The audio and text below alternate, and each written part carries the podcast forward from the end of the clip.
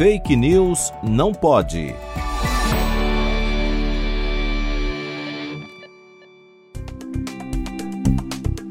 Além de ser uma importante pauta na saúde pública há mais de 40 anos, o HIV e a AIDS são um problema social, na medida em que o imaginário coletivo é permeado de estigma e discriminação, uma herança construída historicamente e que afeta as pessoas vivendo com HIV. Ideias estigmatizantes de que o vírus possa ser transmitido através do beijo, do abraço, do compartilhamento de objetos ou até mesmo pelo ar são alguns exemplos. Com raízes na homofobia, a sorofobia inclui a crença de que o vírus afeta somente os homossexuais, quando na realidade todos estão sujeitos à infecção pelo HIV.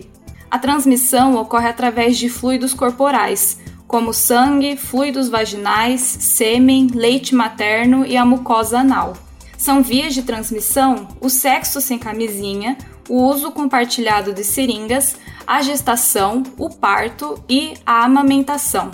Existe diferença entre viver com HIV e ter AIDS. O HIV é a sigla correspondente ao vírus da imunodeficiência humana. Ao invadir o organismo, o vírus destrói as células de defesa do mesmo, podendo gerar um quadro de imunodeficiência. Tal quadro corresponde ao estágio mais avançado da infecção, a AIDS, na qual as doenças oportunistas surgem.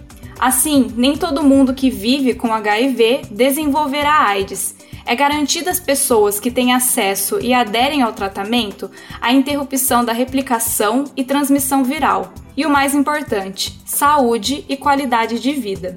Apesar dos avanços biomédicos, com a medicação altamente eficaz, o HIV e a AIDS ainda são um problema social, em decorrência do preconceito e discriminação, vividos cotidianamente pelas pessoas que têm HIV ou AIDS.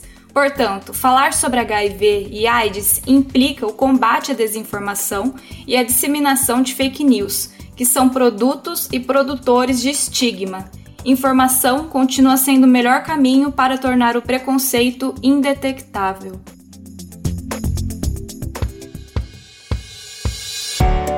Fake News não pode. Apresentação: Laura Colette Cunha. Produção: Video Academics e Pretty Much Science, em parceria com a Rádio USP Ribeirão. Revisão: João Vitor Guimarães Ferreira.